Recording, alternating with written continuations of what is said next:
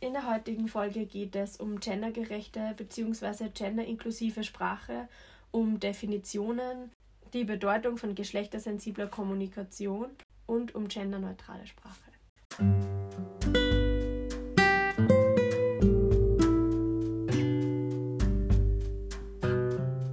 Willkommen bei Veto. Wir sind Anna und Nina und wir diskutieren jede Woche ein Thema, das uns am Herzen liegt. Hallo Nina. Hallo Anna.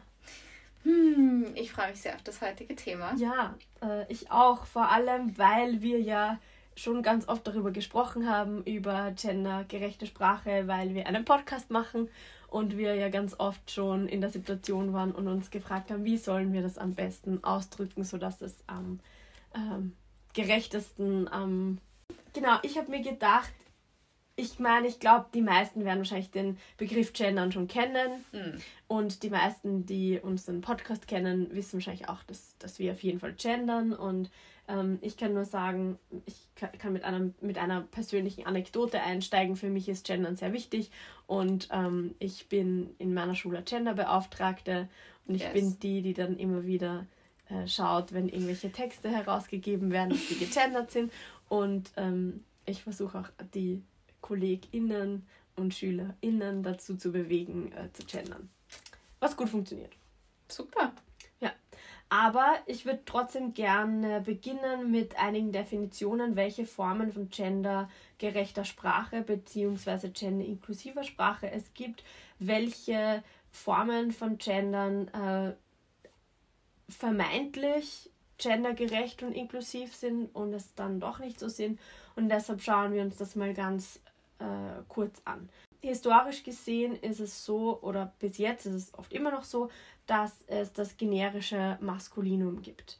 Ähm, das ist das grammatikalische Geschlecht, das eigentlich ein grammatisch eine männliche Bezeichnung ist, aber die das mit dem biologischen Geschlecht nichts zu tun hat. So wenn wir zum Beispiel sagen die Erzieher, ist es auf Deutsch grammatikalisch männlich, aber gemeint sind alle ja. Erzieher und Erzieherinnen. Wir werden dann später nochmal besprechen, was das für Folgen und Konsequenzen hat. Das können wir, das würde ich dann gerne auch mit dir diskutieren. Aber mal nur zum Einstieg, das generische Maskulinum wird leider bis heute immer noch viel verwendet und ähm, ist endlich von auch von den Universitäten jetzt ganz offiziell, glaube ich, auch verboten. In wissenschaftlichen Arbeiten darf man es nicht mehr verwenden. Mhm. Ähm, die zweite Möglichkeit ist eine Feminisierung. Das bedeutet, es werden beide Geschlechter angesprochen, äh, weiblich und männlich. Das wäre dann sowas wie Schülerinnen und Schüler, Lehrerinnen und Lehrer. Das blendet aber andere Geschlechtsidentitäten aus. Also das mhm. ist ja dieses binäre System. Das ist das, was ich bemerkt, was mir ganz oft passiert mhm. ist. Sicher auf dem in dem Podcast auch sehr, sehr oft mhm. passiert, wo das, das die weibliche Form und die männliche Form in einem Atemzug nennen, ist was, was automatisch ist für mich. Mehr ist automatisch nur beim Schreiben. Das habe ich mündlich noch nicht irgendwie mhm. drinnen. Aber ich arbeite dran. Ja, ich, ich glaube auch, dass es ein Prozess ist und ich glaube, dass das voll wichtig ist. Ich glaube auch, dass es äh, in den letzten Jahren ganz viele so äh, Diskussionen gegeben hat. Und ich glaube, dass gendergerechte Sprache ein Prozess ist, den wir durchlaufen. Und da geht es ganz viel um Bewusstmachen und deshalb auch die Folge heute, aber es ist auf jeden Fall äh, kein Anklagen.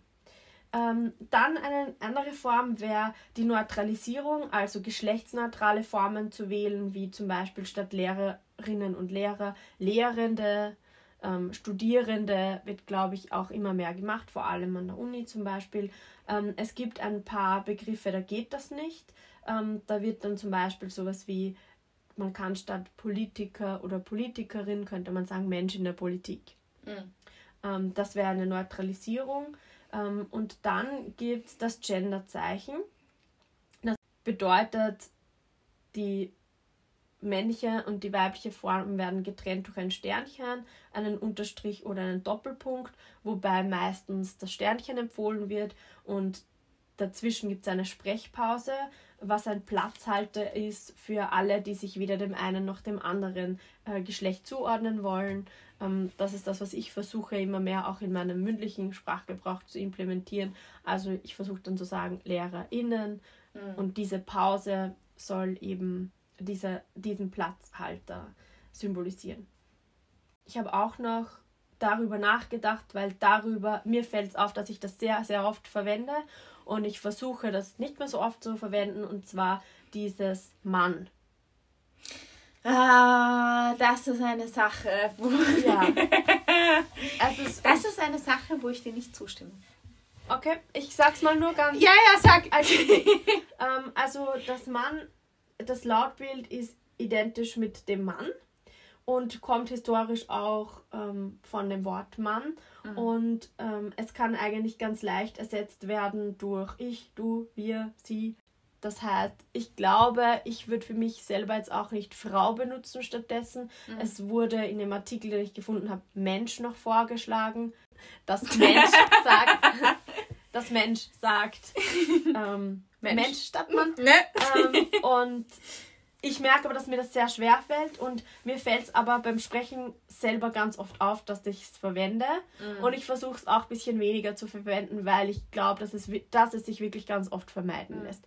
Wobei ich da jetzt auch nicht zu streng zu mir selber sein möchte. Ja. Aber ich glaube, es ist schon. Es bewusst zu verwenden, ist, glaube ich, sicher ein erster Schritt. Mhm. Du wolltest es dazu sagen, ich sehe dein Gesicht. ähm, also, ich möchte dazu sagen, das ist keine sehr, sehr irgendwie festgefahrene, eingemauerte Meinung. Ähm, mhm. Es ist eher was, wo ich das sehr wohl sehe und sehr gut verstehe, dass andere Leute das so sehen wie du. Das ist was, wo ich persönlich sage, mm, Sprache wächst historisch und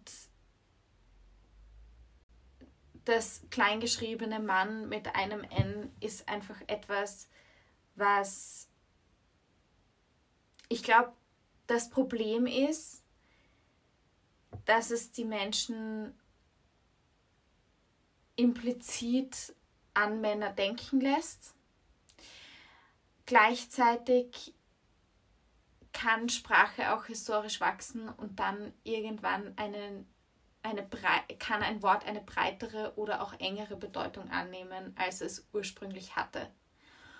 Und das ist zum Beispiel etwas, was, und das ist natürlich jetzt auch gefühlsbasiert und so, aber für mich ist es etwas, wo ich weiß, dass ich da nicht beziehungsweise nicht mehr nur an Männer denke, das, das, dieses Bild ist nicht mehr da. Ich glaube, als, ich glaub, als ich jünger war, war es schon so. Und it doesn't feel very urgent. Weißt du, was ich meine? Ja, ich weiß, was du meinst. Das Gefühl mm. habe ich auch, aber ich glaube schon, mir fällt es halt auf, weil ich mit Kindern arbeite, deren Erstsprache nicht Deutsch ist. Und die Fragen, die schreiben ganz oft statt dem kleinen Mann mit einem N, das wir halt gesprochen verwenden, schreiben die dann in Texten das Mann mit Doppel-N ja. und groß geschrieben, ja. wo sie eigentlich das Kleine meinen. Und da fällt es mir dann voll oft auf. Also bei mir selber, ich glaube auch nicht, dass ich jetzt, ähm, wenn ich sage, man kann das verwenden, denke ich jetzt nicht unbedingt an einen Mann. Mhm. Das glaube ich auch nicht. Aber eben da fällt es mir auf und da mache ich es mir dann schon immer wieder bewusst, vor allem in der gesprochenen Sprache, dass es da schon zu äh, Missverständnissen vielleicht auch kommen kann. Das verstehe ich voll. Ja. Das verstehe ich voll. Da ist halt mein Ansatz eher ein, okay, dieses Wort soll einfach nicht mehr nur Männer bedeuten, sondern das kann grammatikalisch einfach das bedeuten, was es bedeutet und es, es kann losgelöst davon existieren. Weißt du? Oder das wäre mein Wunsch, dass es losgelöst davon existieren mhm. kann. Ja, weil das halt ist halt einfach Laut, ein anderer Ansatz. Das weil ist, halt das, Lautbild ähnlich ist, ist es halt schwierig, das, die Unterscheidung zu machen. Und ich glaube, genau aus der ja, aus der Perspektive kommt, diese, diese Kritik, voll. die ich durchaus schon auch verstehen kann. Voll. Ich sehe das eher wie so ein, wie ich die Person auch nicht gendere oder der Gast auch nicht gendere. Mhm. Das, das fällt für mich, für, für mich jetzt in die gleiche Kategorie, aber gleichzeitig ich sehe es voll ein, wenn das für andere Leute nicht so ist. Ist halt, ist halt dann wieder so eine Meinungssache. Aber es ist, es ist ein Wort. Wir werden es überleben. Ja. ja. Ähm, eine Möglichkeit auch noch ähm, genderneutral zu sprechen wäre zum Beispiel das Passiv zu verwenden.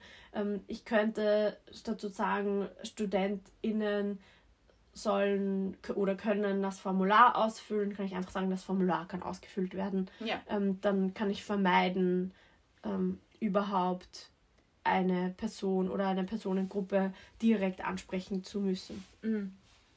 Ähm, wir sind ja jetzt durch unsere kleine Mann-Diskussion schon ziemlich eingestiegen in diese Bedeutung von geschlechtersensibler Kommunikation und das wäre mhm. auch mein nächster Punkt.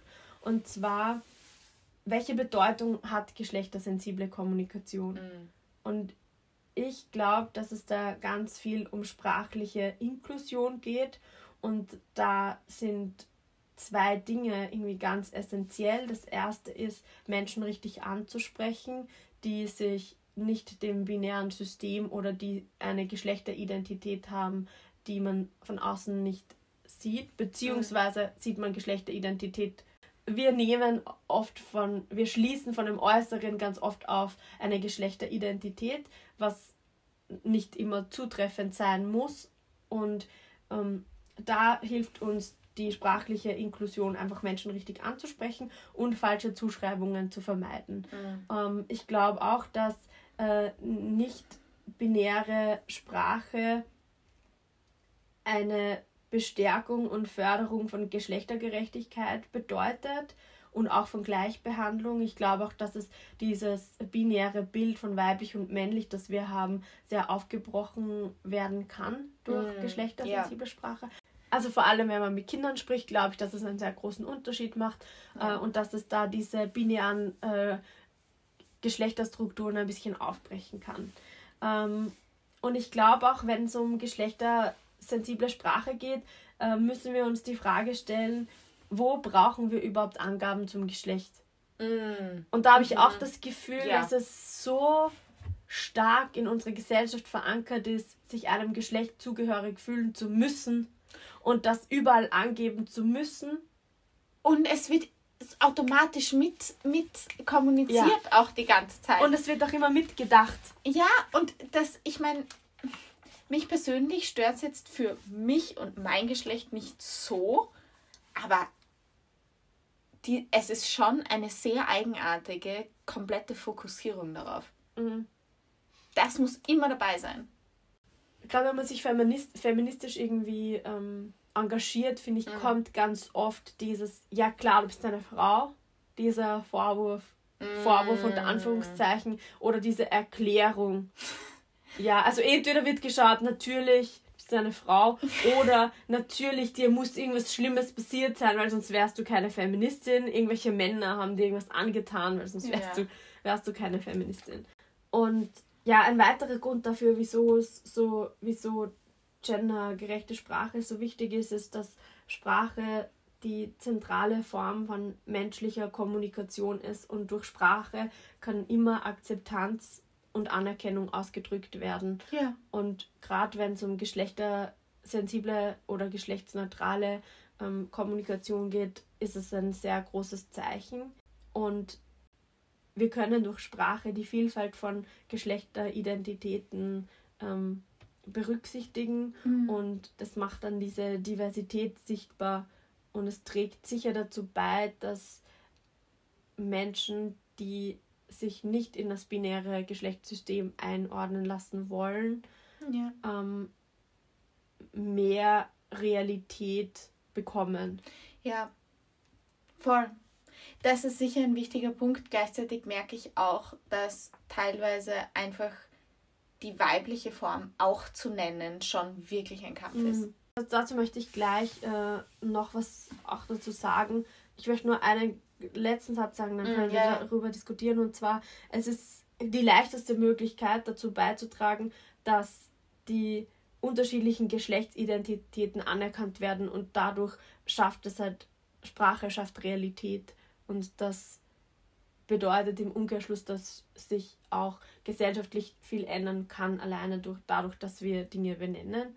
Und ähm, ja, ich glaube auch, vielleicht können wir jetzt zu dieser Diskussion kommen, ich glaube auch, ich habe oft das Gefühl, dass ich in zwei unterschiedlichen Universen unterwegs mm. bin, weil ich bin in einer Bubble, in der ich Menschen frage, welche Pronomen sie benutzen. Und auf der anderen Seite bin ich manchmal in einer Welt, wenn ich sage SchülerInnen, werde ich schon angeschaut und gefragt, was bedeutet das? Wieso ja. sagst du das? Ja. Und da glaube ich auch, dass es ein sehr große, eine sehr große Diskrepanz gibt. Oh ja. Oh ja.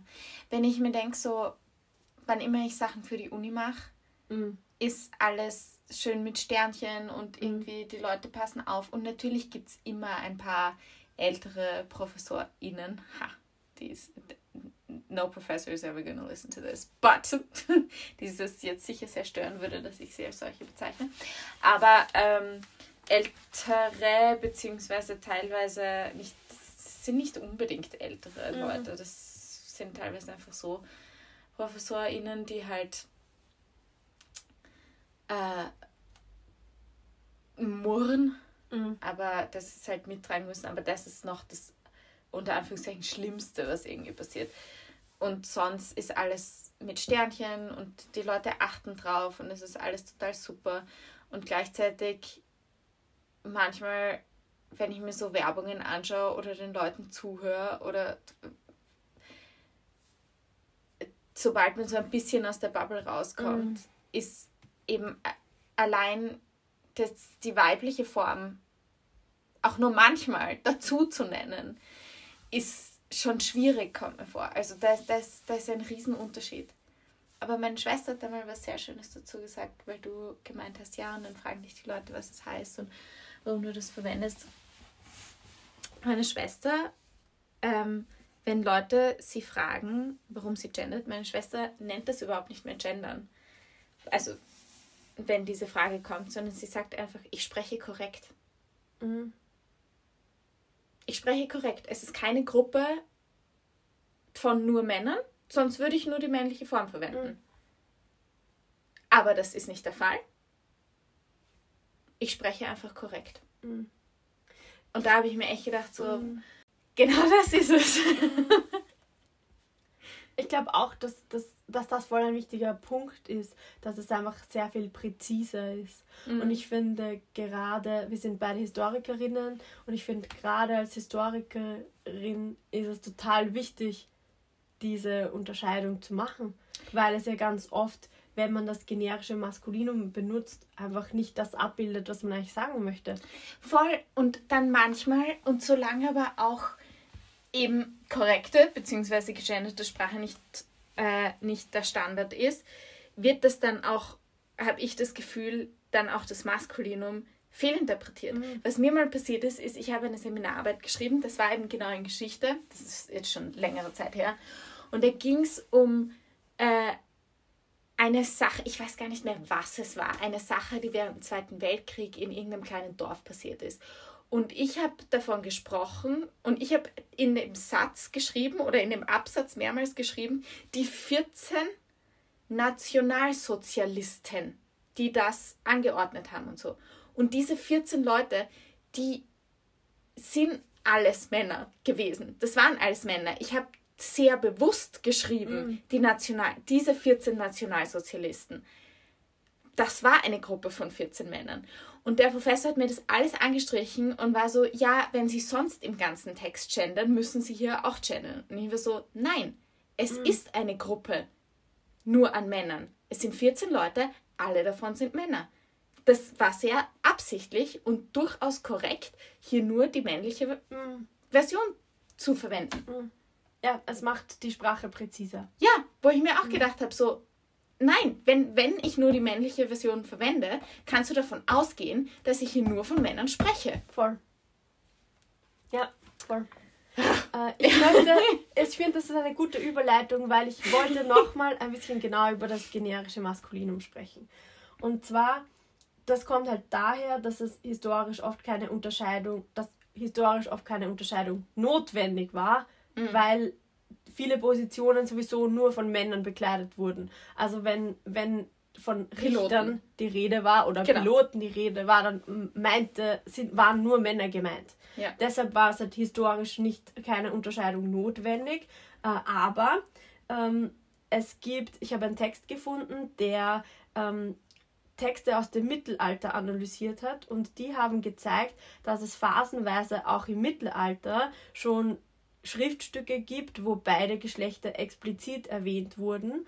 Und es gab auch schon Diskussionen darüber, ob das so gemacht werden sollte oder nicht im Mittelalter. Ähm, und da habe ich gefunden, äh, der Schriftsteller Johann Christoph Gottsched hat 1748 empfohlen. Ja, das ist nicht mehr Mittelalter, aber wir nehmen es. Das ist nicht mehr Mittelalter, aber das, diese Diskussion kommt aus dem Mittelalter. Ja. Ähm, hat empfohlen, Zitat, man solle immer dann die Bezeichnung Oberstin, Hauptmännin, Doktorin nutzen, wenn Frauen diese Funktionen ausüben. Dieses Zitat ist aus dem Werk von ihm, das heißt Grundlegung des Deu der deutschen Sprachkunst. Also schon 1748 wurde darüber diskutiert, ähm, wenn Frauen diese Funktion übernehmen, dann sollte, ja. sollte auch gegendert werden, sozusagen. Ja. Was ich sehr, sehr spannend finde, vor allem das Wort Hauptmännin. Ja. Voll super. Dann denke ich nur, nennen Sie mich einfach Frau Klasnik. Ganz kurz noch, grammatikalisch haben wir gesagt, ist es, ein, ist es männlich, aber es bedeutet, es ist ein Wort, das alle mit meint. Ich glaube, dieses Mitmeinen ist erst ein bisschen später entstanden, wo mhm. dann auch ganz lange bis heute diskutiert wird, ja, Frauen sind ja mitgemeint. Ja, ähm, ich fühle mich geehrt. Danke. Ja, danke, dass wir mitgemeint sind. aber es geht halt darum, dass das ähm, generische Maskulinum Bilder erzeugt. Und da gibt es einige äh, Studien dazu, dass wenn nur das generische Maskulinum verwendet wird, in den Köpfen der Menschen Bilder von Männern sind. Ja. Ähm, das konnte man in Studien sehr gut nachweisen und das spannend nämlich auch für stereotypisch weibliche Berufe gilt. Mhm. Also zum Beispiel, wenn verwendet wird, der Kassierer oder der Kosmetiker stellen sich, obwohl das beide Berufe sind, die eher stereotypisch weiblich sind, stellen sich Menschen trotzdem Männer vor. Ja. Und so stark ist das generische Maskulinum. Deshalb ist reicht mit meinen vielleicht doch nicht. Ähm, und es vielleicht. Gab, vielleicht. Und es gab auch zum Beispiel äh, Versuche damit, wenn eine Stellenanzeige zum Beispiel nur mit der männlichen Bezeichnung Geschäftsführer mhm. verfasst wird, dann, ähm, das war so eine Studie, die mit unterschiedlichen ProbandInnen ausgeführt wurde. Und da wurden einfach Frauen dann noch weniger für den Beruf ausgewählt, obwohl sie die Kriter den Kriterien mehr entsprochen haben als die Männer. Aber einfach, mhm. wenn die Stellenbeschreibung Geschäftsführer gelautet hat, wurden fast nie Frauen ausgewählt. Mhm. Wenn hingegen die, die Stellenbeschreibung Geschäftsführerin oder Geschäftsführer ähm, gelautet hat, dann ähm, hat sich dieses Bild schon sehr deutlich ähm, geändert. Und es ist auch so, dass das wissen wir jetzt auch aus Studien schon, dass Kinder sich mehr Berufe zutrauen und zwar in beide Richtungen. Also wenn wir Mechanikerin gendern, dann ist es so, dass es in den Köpfen von Kindern die Möglichkeit ähm, viel schneller entsteht, dass man sich als Person, die sich als Mädchen fühlt, auch einen Beruf ergreift, der vielleicht stereotypisch männlich ist. Ja. Und auch umgekehrt, zum Beispiel, wenn der Beruf Geburtshelfer und Geburtshelferin gegendert wird, dann fühlen sich auch mehr äh, Jungs zu diesem Beruf äh, hingezogen. Mhm. Was ich da sehr spannend finde, ist, dass dieses ähm, sich Männer eigentlich im Kopf vorstellen, mhm. wenn es da ist. Das ist ja äh, teilweise, ich meine, das haben ja nicht alle Sprachen so wie das Deutsche, dass, mhm. dass das Geschlecht immer klar ist. Mhm. Und du kennst das sicher, dieses, dieses Ding mit dem um, A man and his son get into a car crash. Uh, the son is brought to the hospital and at the hospital the surgeon says, I can't operate, he's my son. Wie funktioniert das? Und das ist was, als ich das das erste Mal gehört habe, da war ich auch so 16, 17 oder so irgendwas, ich, ich weiß nicht, wie lange ich gebraucht habe, bis ich draufgekommen bin, dass Surgeon ja geschlechtsneutral ist mhm. in Englisch. Ähm, genau, also das, und jedes Mal, wenn ich das Leuten sage, die, die finden, dass Gendern nicht wichtig ist, das ist meistens so, sie erwähnen, dass sie nicht gendern und sie erwähnen, dass sie das nicht wichtig finden, dann lasse ich das Thema einfach fallen den ganzen Abend und zwei Stunden später, wenn sie sich nicht mehr daran erinnern, dann erzähle ich ihnen das. Und die mentalen Verrenkungen, die die Leute machen, bevor sie draufkommen, dass es eine Frau sein könnte, sind wirklich, also. Beeindruckend, beeindruckend. Es ist, bis jetzt ist es mir jedes Mal passiert, dass die Leute eher an äh, ein gleichgeschlechtliches Paar denken, als mhm. an eine Frau, die mhm. diesen Job haben könnte. Ja. Ähm, und es freut mich ja sehr, wenn für sie gleichgeschlechtliche Paare Teil der Normalität sind. Aber ich hätte halt auch gerne, dass es auch Teil der Normalität ist, dass Frauen diesen Job haben können. Voll. Und in dem Fall habe ich nicht mal äh, dass Frauen sind mit gemeint und ich habe einfach das generische Maskulinum genannt, sondern in dem Fall habe ich wirklich einen vermeintlich geschlechtsneutralen Begriff mhm. genannt, der halt einfach kulturell männlich besetzt ist. Ja. Voll. Ja. Ähm, das ist gut, dass du das jetzt ansprichst, weil das war eigentlich mein letzter Punkt und oh, zwar ähm, genderneutrale Sprache. Also wir haben jetzt gesagt genderinklusive Sprache, gendergerechte Sprache und mhm. genderneutrale Sprache. Und da ist es so, dass es Argumente aus der Wissenschaft gibt, eben nicht das Geschlecht zu betonen, sondern einfach die Sprache neutraler werden zu lassen. Das haben wir vorher kurz angesprochen. Mhm. Und ähm, es ist nämlich so, das ist das, was du, du hast jetzt Englisch erwähnt, es ist so, dass es in Ländern, in denen die Sprache nicht automatisch jedem Wort ein Geschlecht äh, beimisst, ähm, sind Frauen häufiger erwerbstätig ähm, sind Frauen mehr unternehmerisch tätig, tätig und es gibt mehr Frauen, die sich politisch beteiligen. Das ist aus einer Studie, die ich aus einem Artikel habe, der heißt Geschlechtergerechte Sprache, was Gendern bringt und was nicht. Ähm, und der ist aus 2021, also mhm. relativ aktuell, mhm. wurde aktualisiert im Jänner 2022 und diese Studie in, in mehreren Studien wurden 100 Länder untersucht, in denen das biologische Geschlecht in der Sprache unterschiedlich sichtbar ist. Da wurden unterschieden äh, Sprachsysteme, in denen das Geschlecht stark markiert wird, so wie im Deutschen oder im Französischen, und, wie, und Sprachsysteme, in denen in dem äh, das Geschlecht wenig markiert wird, wie zum Beispiel im Englischen, oder gar nicht markiert wird, wie zum Beispiel im Finnischen. Wirklich? Mhm. Und da ist es natürlich das Finnische von Haus aus neutraler, weil einfach Geschlecht nicht markiert wird. Und da war die Frage dann, welchen Einfluss hat das auf Faktoren wie Erwerbsquote, Bildungsstand von Frauen oder die Einstellung zu traditionellen Geschlechterrollen. Ähm, da ist es natürlich ein bisschen schwierig, also die Ergebnisse sind nicht ganz ähm, valide, weil äh, Sprache nicht der einzige Einflussfaktor ist, aber weil vor allem zum Beispiel äh, Türkisch oder Ungarisch sind auch neutrale Sprachen und beide Länder liegen aber laut dem Global Gender Gap Report ähm, auf den hinteren Rängen. Mhm. Nichtsdestotrotz ist es so, dass äh, solche Sprachen, die automatisch neutraler sind, dafür sorgen, dass Menschen offener über Geschlechterrollen denken. Mhm. Und da gibt es äh, diese Wirkung von neutralen Formen, ähm, wird auch bei, an einem konkreten Beispiel aus Schweden gezeigt. Dort wurde 2015 das geschlechtsneutrale Pronomen hen eingeführt. Mhm. Und das ist im Unterschied zum deutschen Pronomen Mann, das wir heute schon besprochen haben, mhm. oder zu dem sächlichen Pronomen es, bezieht sich hen, und jetzt zitiere ich, auf ein Individuum, ohne dabei sein Geschlecht zu bestimmen. Mhm.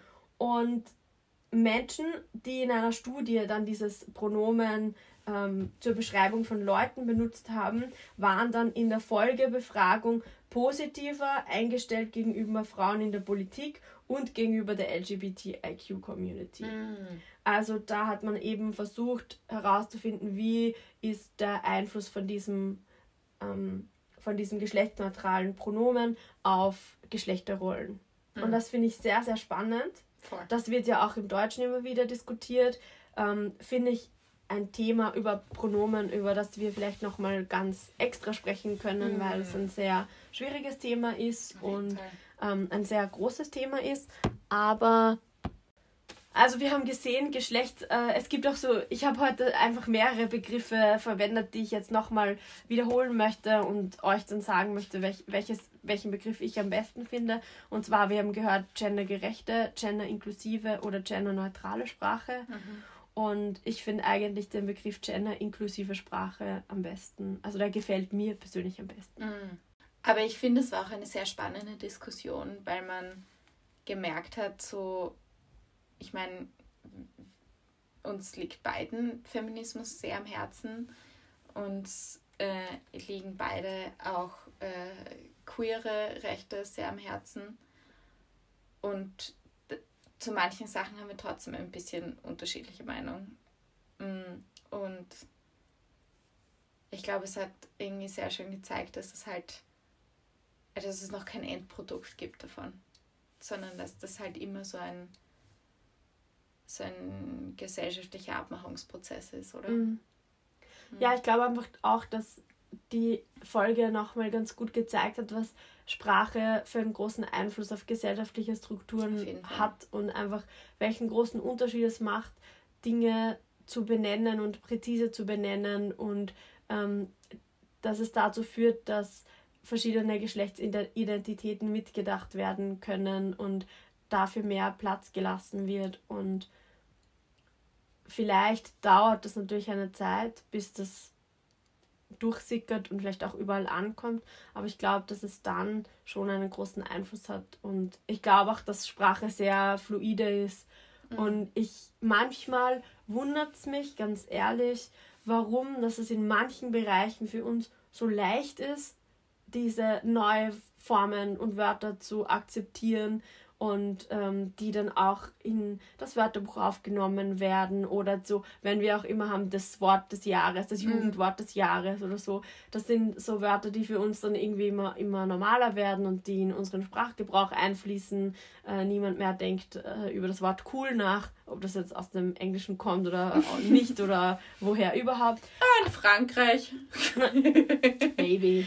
Ja, Frankreich ist gleich also ein ganz gelesen. anderes Kapitel. Haben, ja, die haben jetzt diese Woche gemeint, oh nein, Gaming-Jargon darf ja. nicht sein, wir müssen das alles auf Französisch machen. Ja. ja. Frankreich ist immer ein eigenes Kapitel. Aber eben, mich wundert es, dass wir mit so vielen Wörtern so flexibel sind. Mhm. Aber wenn es um gendergerechte Sprache geht, ja. dann haben wir plötzlich ein ganz großes Problem. Ja. Es stört den Lesefluss. Und es stört den Leser. Bitte, und Nina, es stört, es stört den, Leser. Und es ist, äh, man kann es nicht aussprechen und es ist so umständlich und es ist so schwierig und das, äh, das, das ist alles eine große Herausforderung, aber ähm, eigentlich gibt es so viele Neologismen und es gibt so viele Wörter aus anderen äh, Sprachen und das ist für uns alles nicht so schwer wie Gendern. Voll. Vielleicht, vielleicht ist es jetzt nach dieser Folge für den einen oder die andere auch nicht mehr so schwer. Ja, vielleicht haben wir das ganze Land revolutioniert. Maybe. Du bist sehr, du bist sehr optimistisch. oder auch nicht. Danke, ja, Nina. Danke, Anna. Ja, das war ein sehr spannendes Thema.